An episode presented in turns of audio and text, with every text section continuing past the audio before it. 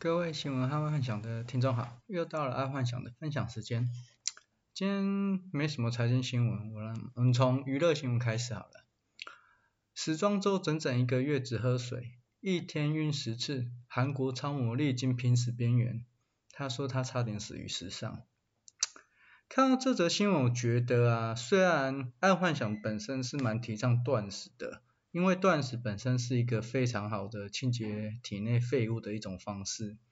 但是如果太超过的话，其实对身体反而是一种损伤。因为普通时候啊，我们人大概在现阶段这个社会都是因为吃太多，所以就算饿个几天啊，或断食个几天啊，这样反而是一个非常好的体内清洁动作。但这个韩国超模整个月他只喝水啊，除非啦，整个月只喝水，只有一个状况可以，就是说你有在打坐或是冥想，不然呢，身体机制绝对会受不了，而且弄个不好啊，可能会得厌食症啊，或器官衰竭哦，那就很好笑了。而爱幻想自己本身是非常支持断食的。包括现在全世界啊最权威在研究长生不老的哈佛教授啊，David Sinclair 啊，他也是比较倾向哦，嗯、在还没有长生不老药出来之前，他比较倾向去断食，然后这个对身体是有益益处的，因为他自己本身也是一个呃支持断食的一个教授。哎，但是他不是不吃哦，他只是属于轻断食，他可能一天吃个一餐，或者是哦不超过两餐这样子。哎，但是他还是会吃啦。啊，然后因为他发现断食确实会让身体的机制哦，就是我上次说的那种呃巨呃巨噬细胞，就是专门在吃不好的那细胞哦反应出来，然后去把不好的细胞给吃掉啊，哦，他他他是在研究这个方式的。然后现在他，嗯，好吧，那我们再改天再讲好。那个，因为这个 David Sinclair 他的呃著作还蛮特别的哦啊，因为他可能全世界有在研究长生不老的，就是他而已。别人有在研究了，但是他是最权威的。好，再来看运动新闻，老虎五只腿伤惨重，医生断言运动生涯可能回不去了。这个老虎伍兹啊，他在本来他在上上礼拜他在呃车祸的时候，哎上礼拜车祸的时候就想要讲，但觉得嗯反正车祸也没什么好讲，我也不想要蹭热度，但是他是发生车祸之后去开刀，然后医生就说他可能运动生涯回不去了，所以我觉得这个可能是一个。议题，所谓议题就是说，他对于生意是一个模式。好，那我们我们再回到老虎伍兹的身上，这个传奇球星伍兹啊，他的存在啊，就跟 Jordan 一样，在跟 N 呃 Jordan 在 NBA 一样，就是神的存在。如果打高尔夫的不认识老虎伍兹，那就等于是说你打篮球的不认识 Michael Jordan 一样。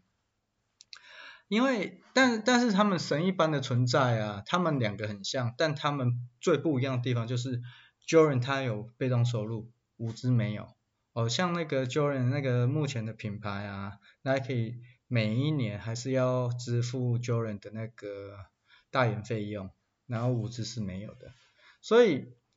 人生在高峰时期啊，假设能投资被动收入。那就不用怕你是否会从神坛上摔下来而没有收入，因为你没有收入的时候，有时候世间上人情冷冷冷暖啊，哎，有被动收入的话，这样一个是非常好。如果你能在人生高峰的时候还投资了被动收入的话，哦，这就是我今天要分享这个新闻的一个重点。好，再来国际新闻，二次封城后。气死动物增了七十八趴，伦敦开始闹鼠患。今天我看到这个新闻，我觉得这个鼠患可能不妙哦。毕竟历史上最恐怖的瘟疫之一黑死病呢，就是由老鼠所造成的鼠疫，所以这个可能要多加注意。毕竟呢，这黑死病啊，它不是因为治疗不见的，它是自己不见的。哦，这个黑死病是自己不见的，不是因为哦大量注射疫苗或者是哦呃有抗体也不见的，它是自己不见的。然后我讲一个比较好笑，就是说在那个时候啊，黑死病在流行的时候啊，在在英国有一种医生是很有名，叫鸟嘴医生。为什么会叫鸟嘴医生？因为那个时候啊，可能那个年代的口罩叫不会制造或制作吧，不知道，所以做出来都尖尖的哦，或者那时候叫鸟鸟罩面具啊，哦好，然后戴在脸上的时候就好像你的鸟的嘴的一样，所以那时候称鸟嘴医生。然后当然很多在电影里面都把这鸟嘴医生当做一种很恐怖的。仪式哦，就是戴上鸟嘴医生，然后进行仪式，哎，通常就是接近那个时候的造型这样子。好，再来生活新闻，元宵节的起源，汉武帝信奉太乙通霄拜神。我我爱幻想已经长这么大了，哦，也超四十几个年头过去了。一直不知道元宵节的来由来，然后这次在做 podcast 的时候才知道，哦，才知道一直以来每一年在过的元宵节它的起源是什么？那我今天来跟各位听众分享一下，它是在秦汉时期啊，那个汉武帝信奉太乙真人，那时候的朝廷都要张灯结彩，啊，后来他因为朝廷都有在。呃，正月十五的时候张灯结彩，然后流传到百姓，所以元宵节都要挂灯笼啊。然后，但是元宵节如果真正成为民俗节日是在东汉时期，那时候佛教传入中国之后啊，汉明帝笃信佛法，所以在每一年的正月十五晚上啊，在宫内就是燃灯表佛。然后因为皇帝嘛推崇的佛法，所以民间也跟着皇帝一起。呃，效法效法皇帝的做法，然后直到东汉末年呢，啊，元宵节就开始逐渐成型。然后说到这里，不知道大家今天元宵节有没有去提灯笼，或是吃个汤圆之类的？我觉得，毕竟嘛，元宵节还是要应景一下。然后说实在话，做这个 podcast，我自己也学到蛮多以前小时候不知道的一些。冷知识还蛮特别的。好，再来第三则，呃，第二则生活新闻。年轻女生大胆离职退休，理由曝光，乡民全跪了。这个新闻是大概是在说一位二十五岁的女生，在被主管骂完之后，她就递出辞呈，然后离职的时候，她就说了。从幼稚园读书到大学，甚至到硕博士，花了二十几年在学习，还不是为了要找好的工作。虽然有些人真心是吸收知识而愉快，但是再花个四十年工作到退休，如果短命一点，退休后十年后就没了，那人生也太惨了。所以不管是富有或是贫穷，死了还是摆一个 on 而已。所以我离职了。离职前，他还跟他的主管说：“我要去过我的自由人生了。”啊，为什么他可以过自由人生？是因为啊，他的父母在台北有一间大约四千万的房子，然后他打算把这四千万房子卖掉，然后去乡下买一间八百万的房子跟父母同住。而他又是独生女，然后他说他一个月只花不到两万，他也不打算生小孩，然后就就此终老。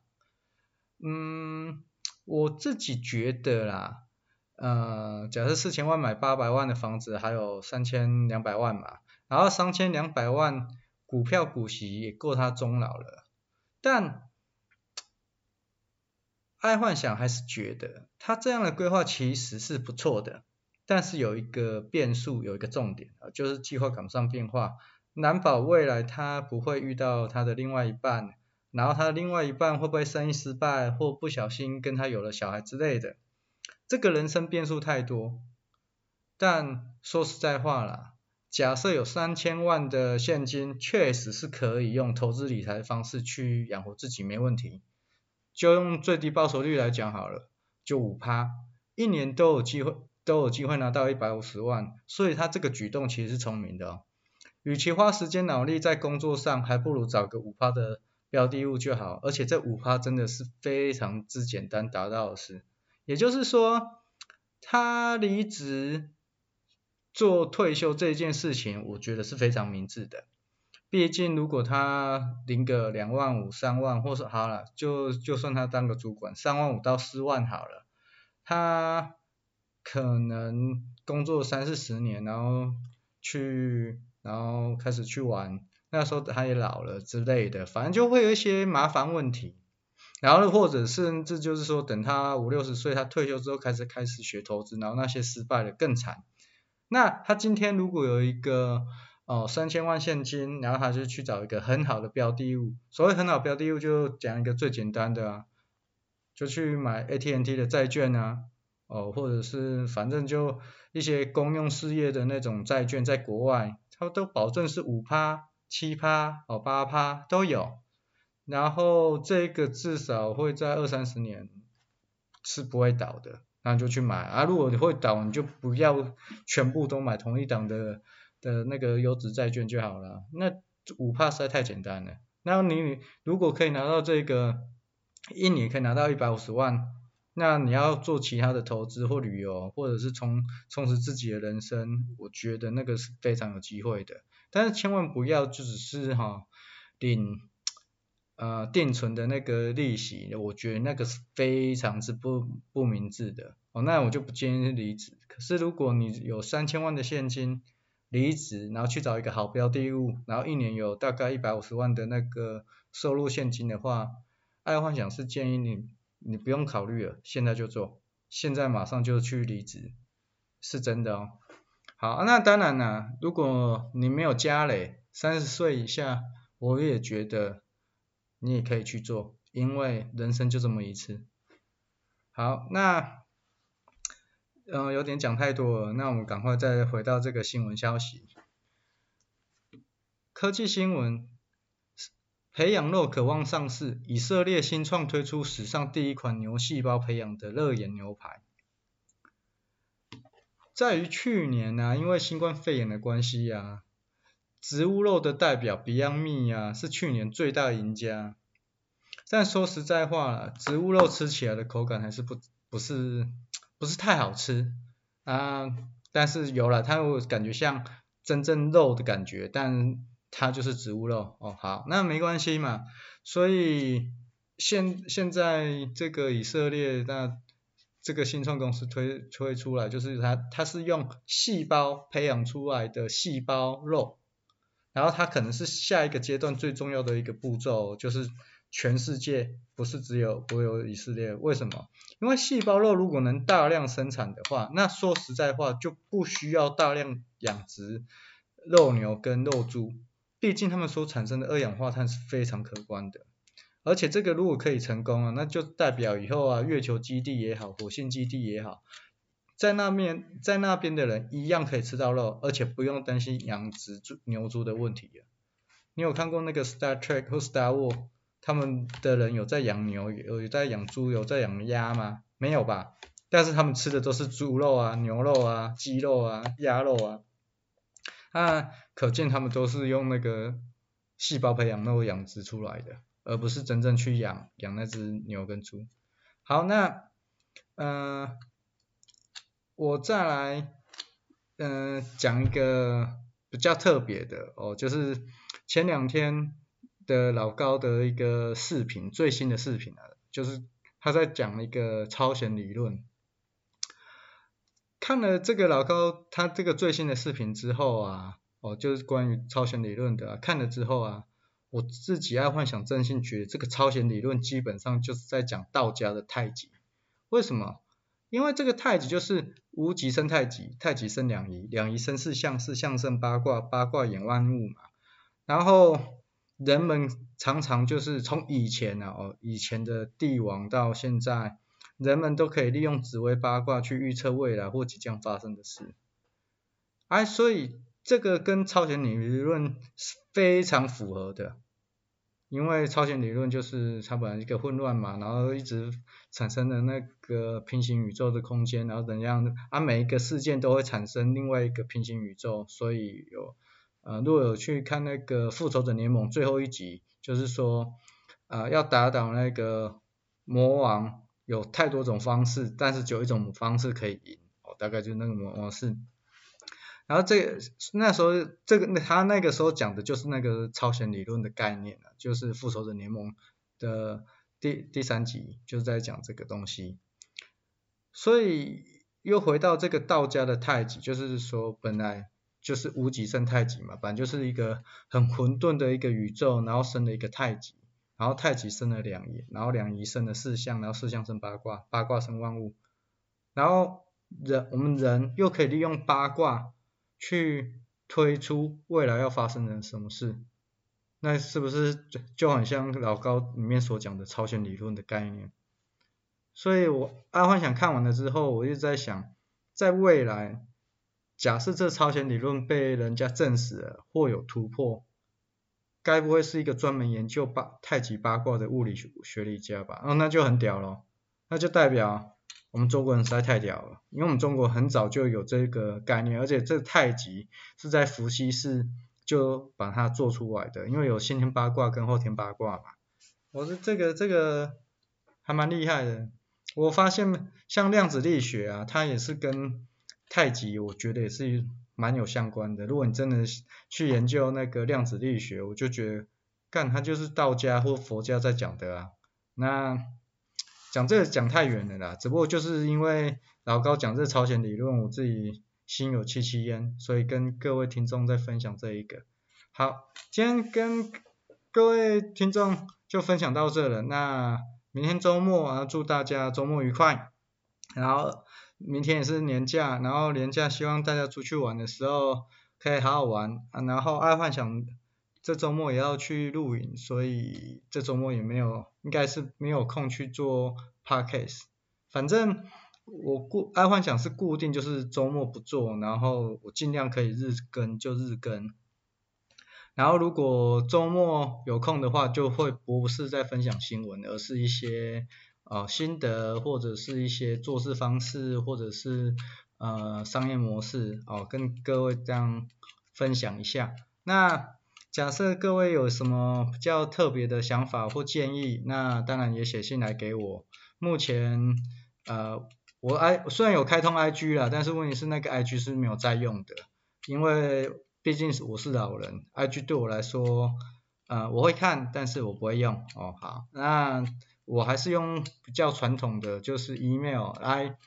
之后会不会用 FB 我再看看，因为毕竟我现在实在太忙了。I 如果有你们有什么新的想法，就 email 给我，那我尽量可以处理就处理，然后可以回复就回复。好，谢谢大家，好，晚安。